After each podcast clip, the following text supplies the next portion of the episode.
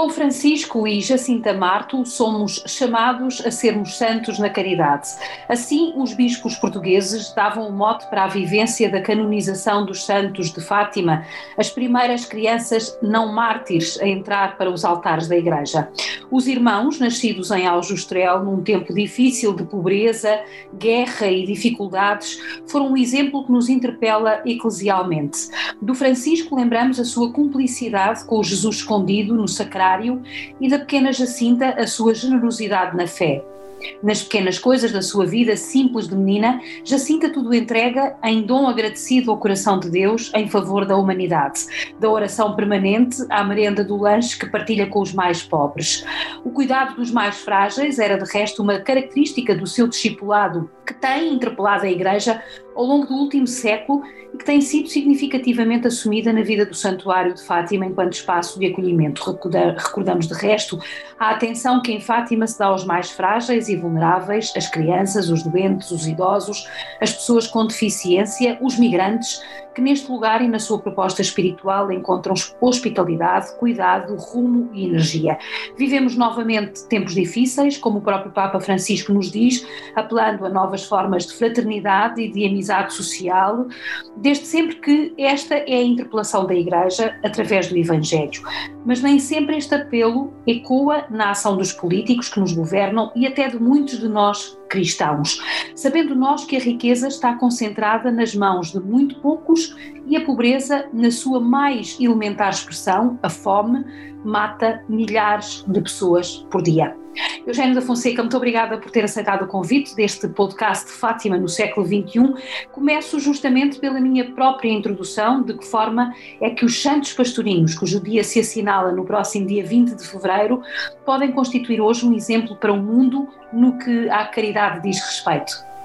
Bom dia. Eh, a Carmo fez na sua introdução eh, já uma explanação daquilo que é o testemunho que recolho da vida dos pastorinhos. Mas eh, sublinho, em primeiro lugar, a simplicidade.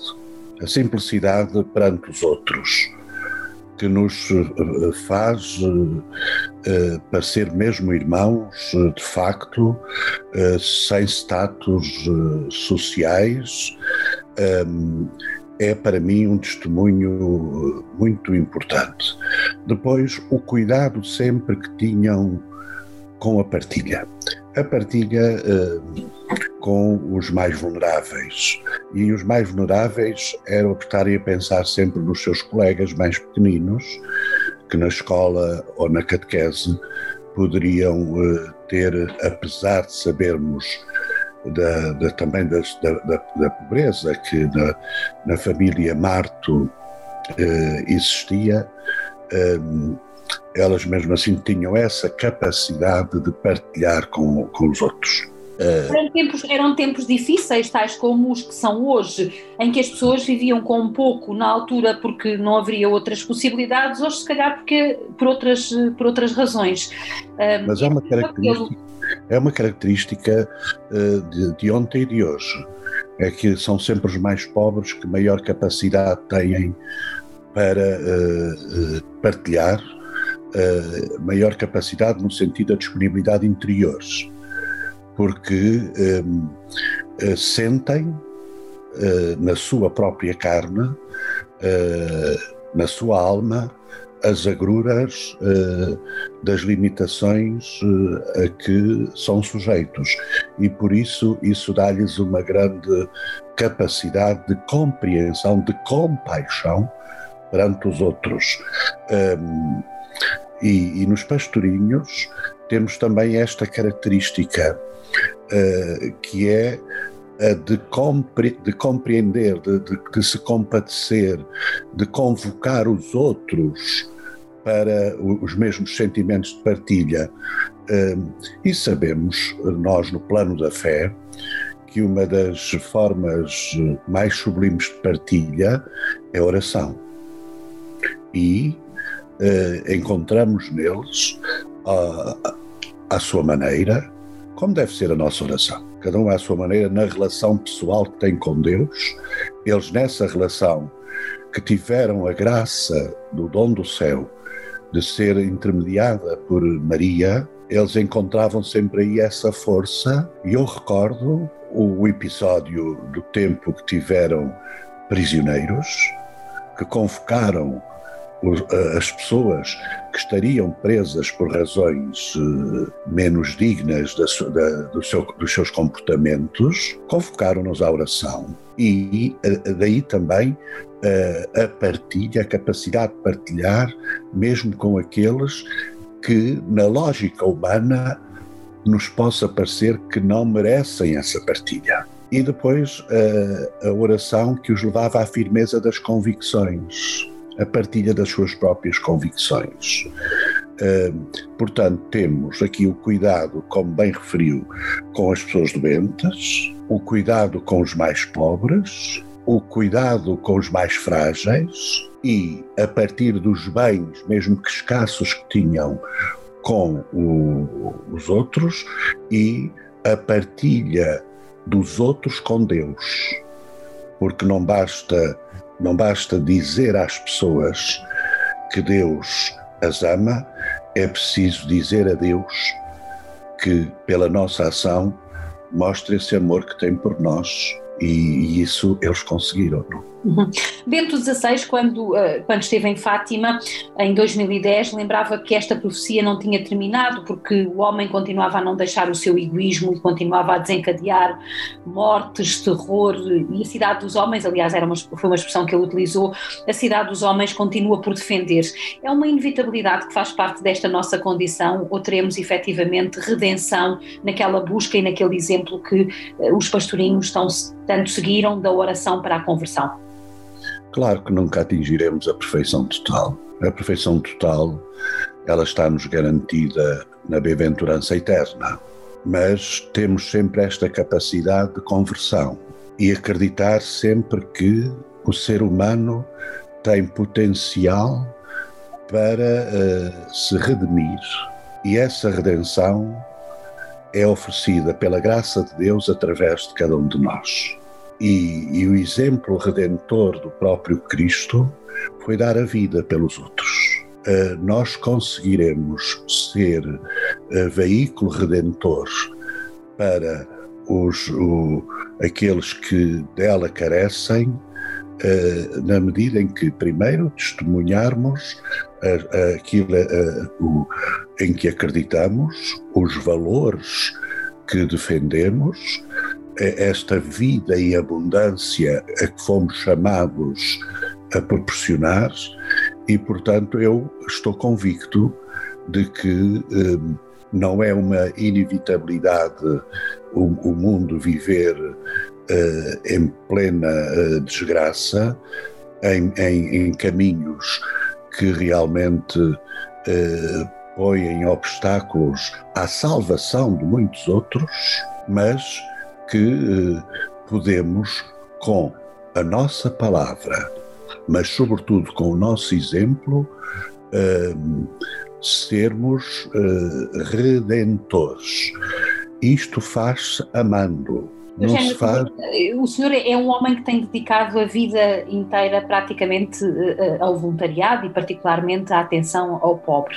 Aquilo que eu lhe pergunto é como é que nós podemos explicar na prática o Evangelho e levar por exemplo, a uma família que não tem pão para pôr na mesa aos filhos? Que esperança muito, é que lhes podemos transmitir? Boa questão, boa questão. Acho que é, é muito importante termos isso em conta. O povo diz, na sua sabedoria popular, que ninguém deve pregar a estômagos vazios. Olha, o primeiro é termos uma posição que somos muitas vezes levados, e digo mesmo não intencionalmente, mas é, é, da cultura predominante, é considerar que o pobre é pobre porque quer. E sabe, às vezes, eh, considerando os próprios pobres que não merecem outra condição, porque lhes foi dada assim. Foi-lhes foi, foi concedido isso. Eu nasci numa família pobre. E durante muitos anos eu percebi, porque meus pais me incutiram isso, que não tinha que exigir mais nada, porque essa foi a condição em que nascemos e quase que não merecíamos mais. Outra, outra é a visão que muitos temos, às vezes até socorrendo-nos do próprio Evangelho, para dizermos que a pobreza é uh, uma fatalidade. E há aquela expressão evangélica em que Jesus responde ao fariseu. E responde ao fariseu daquela forma porque percebeu que o problema do fariseu não era a mulher ter desperdiçado na, na, na ótica do fariseu dinheiro em perfume para eh, ungir os pés de Jesus. Essa não era a preocupação dele, era a preocupação de o pôr em causa a ele que defendia os pobres, que defendia, uh, ou melhor, que uh, punha em causa aqueles que eram excessivamente ricos, havendo, no seu tempo como hoje, mas no seu tempo ainda mais, muita gente a viver na miséria. E o fariseu questionou, e ele dá aquela resposta tem, não sejas assim, quer dizer, não, porque pobres sempre os havereis de ter convosco. A mim é que não me tereis por muito mais tempo. E nós muitas vezes pegamos nesta frase de, de, de Jesus, isolando-a da, do, da segunda parte, porque o que ele quis dizer ao fariseu uh, foi anunciar-lhe um, esse grande acontecimento redentor que foi a sua morte por, por, por todos nós. E o que ele quis dizer é que lá fora, se ele quisesse fazer caridade, tinha muitas possibilidades de a fazer. E nós, muitas vezes, para estigmatizarmos o pobre, em vez de estigmatizarmos a pobreza, uh, usamos essa frase do Evangelho e eu acho que isso não é bem. Portanto, primeiro temos que uh, amar o pobre, para que ele depois compreenda que efetivamente somos irmãos.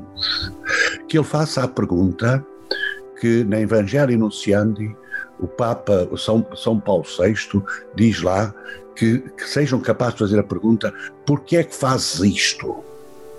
Porque é que tu és desta maneira? E quando o pobre me fizer essa pergunta, eu já estou em condições de dizer, porque sou teu irmão. Mas como é que é possível? Porque temos um pai comum. E aí posso lhe falar de Deus. Até aí, falem as minhas obras. E, e, Bento XVI, na Deus Caritas Est, diz, muito, diz lá claramente: muitas vezes deixa o coração falar e como que diz, porque no silêncio das tuas ações poderá, uh, poderá revelar-se Deus. Portanto, é assim que, de resto, se assim não for, nós vivemos sempre numa infeliz contradição. Uhum. Nós vivemos hoje tempos muito difíceis, entalados entre o estado de emergência não é? e um confinamento em nome da saúde, e surpreendidos por uma doença invasora que. Uh, apesar de já termos uma vacina disponível, uh, e aqui também há imensos problemas sobre os quais poderemos falar naturalmente mais à frente neste, neste podcast, mas uh, pelas, pelas diferenças que vai gerar e pelas, uh, pelas desigualdades que vai gerar no acesso à, à, à vacina, mas dizia eu que apesar de termos já disponível para alguns a vacina, a doença continua a causar mortes, mas também causa vítimas entre os vivos. E aqui destaca-se, por exemplo, o acesso à saúde, o acesso ao emprego, o acesso a um rendimento condigno. O que é que podemos fazer nós, Igreja, nós, sociedade, nós, indivíduos que nos dizemos cristãos, para mitigar junto dos vivos uh, as dificuldades que estão a passar e que haveremos de passar no, futuro muito próximo e não será muito difícil de antecipar as dificuldades e a nova pandemia que vai nascer depois desta pandemia sanitária. Olha, em primeiro lugar, e ainda bem que me dá esta oportunidade para eu felicitar uh, quem é responsável uh, pelo santuário o Sr. Reitor e toda a sua equipa, pela forma exemplar como têm eh, levado o santuário. E eu talvez eh, eh, perceba, compreenda que as grandes dificuldades muitas vezes possam ser até eh, as incompreensões que aqueles que são mais apaixonados pela, uh, por Fátima possam não, não, não entender muitas vezes estas orientações, mas eu felicito, porque o santuário tem sido o exemplo muito notório, público, porque está muito na mira da, da, da comunicação social, de todas as o cumprimento de, de, dos normativos que têm vindo das autoridades de saúde na, em ordem à prevenção do vírus.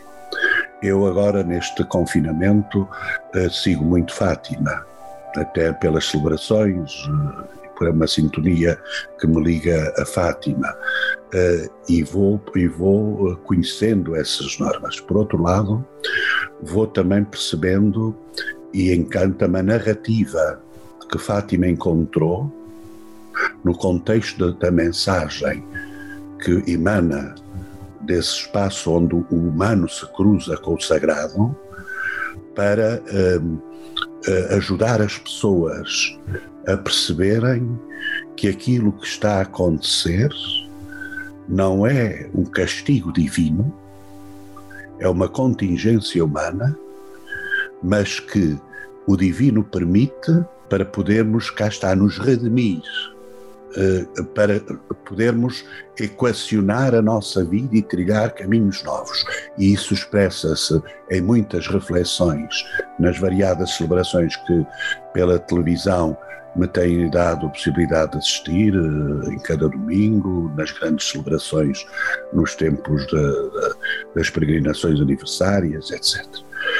Um, e depois, nunca esquecerem, nunca esquecerem em cada celebração de, uh, desculpa a expressão, violentar o céu que é uma expressão que eu gosto muito. Violentar o céu no sentido de dizer a Deus, lembrar a Deus estas dificuldades. Um, Portanto, estas marcas uh, são marcas, como muito bem disse, uh, ligadas a, algo inesperado, que é, é o vírus uh, Covid-19, mas também que tem criado limitações na, na, na, no cuidado de saúde dos não, dos não. Um, portanto, eu, eu, eu considero que não podemos perder a esperança este sinal de esperança tem que emanar sempre da narrativa da Igreja.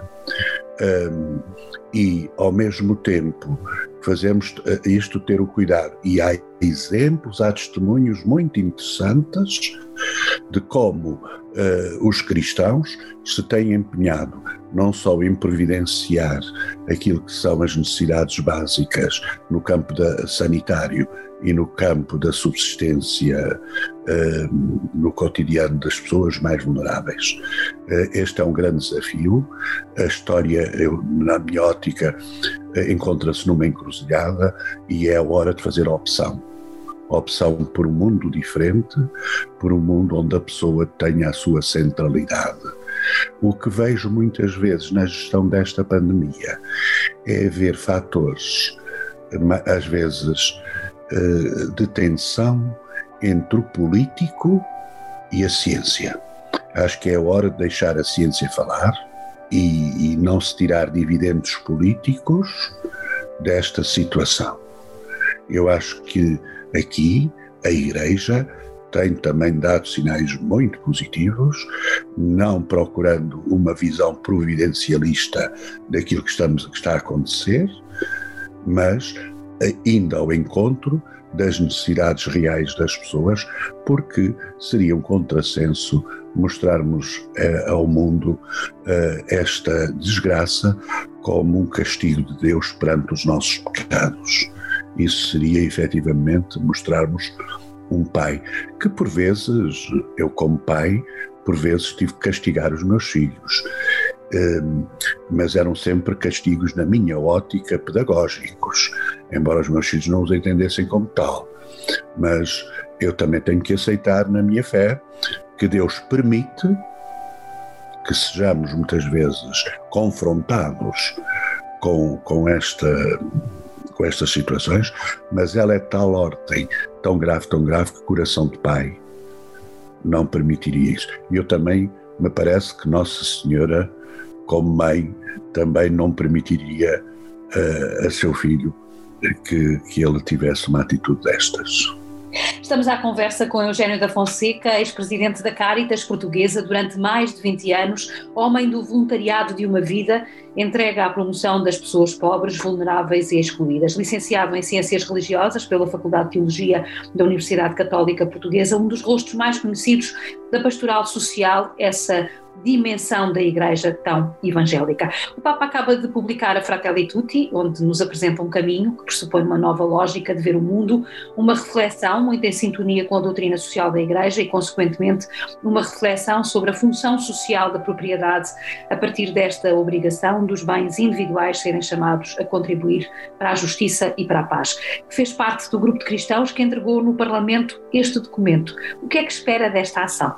Olha, eu, eu eh, eh, esta, esta carta encíclica reforçou em mim a esperança de uma mudança social que o Papa pede na, na Fratelli Tutti. Nós estamos perante um documento que é todo ele um traçar de caminhos que, se aqueles que governam as nações quiserem, poderá acontecer a tal mudança social.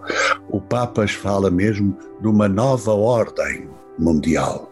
Eu estou muito, muito contente, muito contente com, com este documento. Agora, o que eu espero dele é aquilo que nós, cristãos católicos, dele quisermos fazer. Se o, se o adquirirmos e o colocarmos na biblioteca ou numa estante da sala das nossas casas e aí ficar a, a mercê do pó, ele não tem feito nenhum. Se nem sequer o conhecermos, não poderemos também ser esses artesãos que o Papa chama artesãos, neste caso referindo-se à paz, eh, mas eh, sabemos que já eh, São, São Paulo VI dizia que sem paz não há desenvolvimento, portanto, uh, artesãos da paz e artesãos uh, nesse sentido de todo o bem comum, um, se, se formos por aí, nada acontece. E sem fraternidade, não é, eh, Eugênio? Sem fraternidade, que é um valor que, que é trazido para a esfera pública, como se estivesse desde a Revolução Francesa metida dentro de uma gaveta e que esta questão da fraternidade fosse uma coisa muito do domínio privado e que foi uma apropriação da, desse Estado revolucionário de um conceito que é uh, eminentemente cristão. Hum?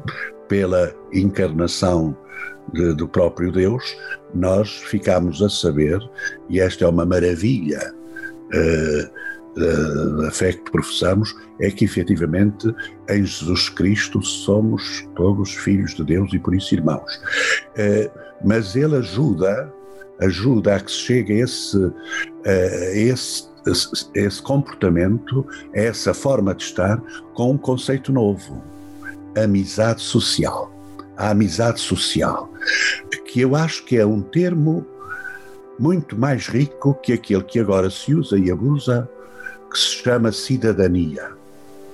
E que pode pôr em causa definitivamente este tempo de populismo e de neoliberalismos exagerados que o Papa também denuncia. Sem dúvida, sem dúvida. Portanto, é que é um realismo esta amizade, que é uma etapa do, do, deste processo amoroso que nós todos temos dentro de nós e que somos chamados a desenvolver, e depois, na perspectiva da fé, se chega ao. Um, que tenha o seu cume depois no encontro definitivo, quando nos sentarmos à mesa com Deus na vida eterna, um, é, nós temos aqui um caminho muito interessante. A Igreja, através da Fratelli Tutti, hoje, e talvez até antes de falar em fraternidade, que é mais difícil de assimilar, falar da amizade social. E a amizade social aponta-nos para a recuperação de um comportamento que já tivemos e que a Igreja, pela sua capilaridade, tem todas as condições, desde que cria uma dinâmica pastoral diferente, de, de recriar, que se chama a cultura da vizinhança, a cultura do vizinho. Então nós temos aqui uma etapa de, de, de, de daquilo que é eh, que está na parábola do bom samaritano, de alguém que se aproxima, portanto, tornarmos próximos, estando próximos, sermos vizinhos, e o ser vizinho é ver a realidade do outro, e depois, nesta dinâmica do samaritano, termos compaixão. E o vizinho é aquele que se aproxima, porque hoje o individualismo a que nos, para, para o qual nos atirou o modelo económico que vivemos, que criou uma civilização à volta do ter, do ter, ter, ter, e não tanto da condição de ser, um, esta, esta, esta condição de, de vizinho permite gerar-se uma amizade que leve a superar aquilo que, essa, que esse modelo económico criou, que se chama individualismo.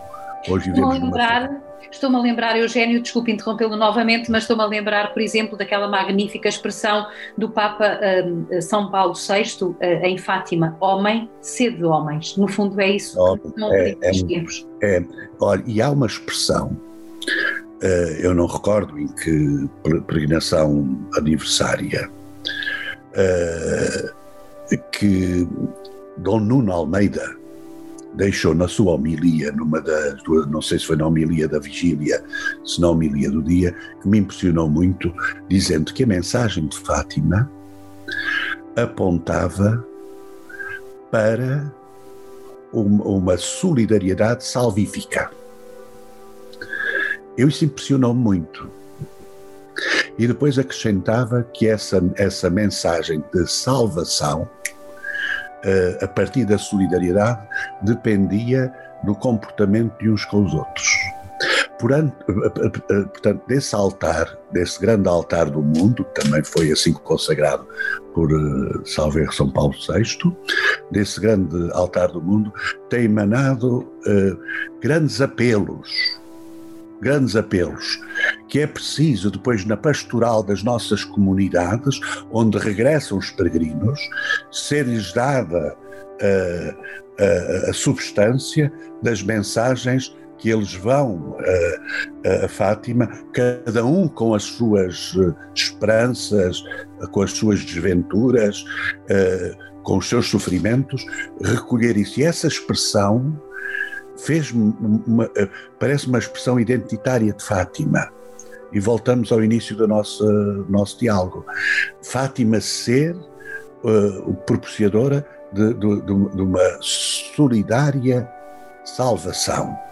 E quando se fala em salvação, a perspectiva que temos de ter é uma salvação de, do homem todo utilizando também uma expressão da doutrina social da Igreja, e de todos os homens. E aí há uma preocupação também do nosso Santuário de Fátima. Eu sou testemunha, enquanto presidente da Caritas que fui durante este tempo, das, das ajudas que uh, o Santuário de Fátima deu a causas uh, de sociais, tanto cá dentro e estou a pensar na época dos incêndios, a espontaneidade do santuário na ajuda que deu, como lá fora, nos países em vias de desenvolvimento, quando, quando socorremos. E eu, por nós, imagino o que é a ação uh, de, de bem-fazer do santuário. O que me parece é que essa ação, como que a luz que se mete em cima dos telhados para que uh, se vejam as, as boas obras e se glorifica Deus através de Maria, o santuário devia ser mais uh, uh, explícito na, nessas ajudas que faz, porque eu sei que são muitas e são variadas. E, portanto, esta atenção não só que, que, que emana do santuário, da sua pastoral, de uh, cuidar da salvação espiritual das pessoas, mas também cuida da salvação da pessoa toda. Eu gostei muito desta expressão. Do, do santuário emana uma solidariedade salvífica. E, e aí, faz-nos Sim, isso faz-nos então uh, uh, uh, levar à última questão. Eu gostaria imenso de continuar a conversar com o Eugénio. Esta conversa levar-nos-ia muito longe, até porque por esta última referência que fez, às vezes, à falta de publicitação de algumas das ações do santuário, que possam ser menos visíveis e que só o amor evangélico e o pudor podem, de facto, justificar. Eu pergunto-lhe os santuários são lugares de acolhimento de fragilidade. Que trabalho é que está reservado ao Santuário de Fátima neste contexto de pandemia e, sobretudo, num contexto de pós-pandemia? Ou seja, este, qual é o grande desafio do segundo século de Fátima? Olha, em primeiro lugar, é um, reforçar ainda mais essa preocupação do acolhimento. E o acolhimento, muitas vezes, está no pequeno gesto, nas pessoas que servem o santuário, da forma como uh, tem que explicar às pessoas o, o, que se deve fazer e o que não se deve fazer. Um, acho que o acolhimento é fundamental. Segundo, recuperar, recuperar aquilo que esta pandemia um, veio trazer como um grande problema para os santuários, dada a deslocação, que é uh, novamente este sentido da peregrinação. E o Sr. Reitor um, teve também essa felicidade de propor a peregrinação espiritual, aquela que se faz no interior de nós mesmos. Mas o ser humano tem necessidade dessa expressão de se pôr a caminho. Então, logo termina a pandemia, há que criar ações, uh, retomá-las, porque o santuário já tinha essa dinâmica, de levar as pessoas a Fátima para refletirem a vida. E eu recordo dos simpósios que se fazem, das exposições, e muitas delas têm que ser agora centradas a partir até do apelo que a Fratelli Tutti faz. E o Santuário de Fátima, e eu sei que isto se faz com alguma dor, tem tido esta capacidade que o Papa na Fratelli Tutti chama de ser um lugar de encontro até regiões. Porque o pós-pandemia vai nos uh, uh, acelerar ainda mais a necessidade do, do diálogo interreligioso, porque se percebe e a pandemia trouxe-nos essa convicção de que as religiões têm um papel fundamental na construção do mundo, na tal nova ordem mundial. E é no diálogo entre, essas, entre as religiões. E Fátima tem-no conseguido uma outra vez e, e, tornar disso a sua fonte também pastoral. Uh, por outro lado, criar uma dinâmica de pastoral social, e pode ser estranho que se diga isto num santuário que é um lugar de encontro das diferentes igrejas existentes pelo mundo fora. Mas como é que se faz isso? Faz também uh, eu digo fazendo aquilo que o santuário já, já vai fazendo. Primeiro, na atitude de acolhimento, depois na, na atitude de atendimento. E nesta atitude de atendimento, eu penso uh, nesse grande lugar de encontro entre o homem e Deus, onde se expõe as suas fragilidades, que é o próprio sacramento da reconciliação, mas também que pode ser no atendimento, imagino que ele acontece muitas vezes em que a pessoa fora do, do, do quadro sacramental procura uh, ajuda para as suas uh, fragilidades e depois uh, voltar as pessoas a sentir a necessidade do encontro. Porque o que esta pandemia nos está a fazer é roubar-nos uh, com a capacidade instalada de agora tudo se fazer por via eh, informática e pelas redes sociais, de voltarmos à comunidade. E estamos a sentir isso, agora que já é permitido termos as nossas celebrações comunitárias cumprindo as regras que estão estabelecidas, estamos a ficar admirados porque uh, não há o fluxo que, que, que julgava que se ia retomar. A leitura que eu faço é que muitas vezes o ritualismo leva ao sentido da norma, mas não leva ao sentido da comunidade. e como nunca tivemos necessidade da comunidade para viver o rito, nunca sentimos como comunidade, mas apenas como presença para cumprir o rito, nós Agora, facilmente dispensamos a presença comunitária e julgamos pelas redes sociais e pela televisão cumpre-se a norma. Portanto, Fátima tem um grande desafio. É ser esperança no tempo presente e ser capacidade, ter a capacidade, através da narrativa, e eu digo muito isto, a narrativa que brota dos altares, dos diferentes altares de Fátima, das diferentes, dos diferentes encontros de Fátima, uma narrativa que aposte mais, muito mais, naquilo que, que as pessoas vão, ter, vão perceber melhor depois da pandemia, é que efetivamente Deus nos ama, porque nos há de salvar. Muito obrigada, Eugênio da Fonseca, por Obrigado, eu, podcast. Obrigado pela oportunidade.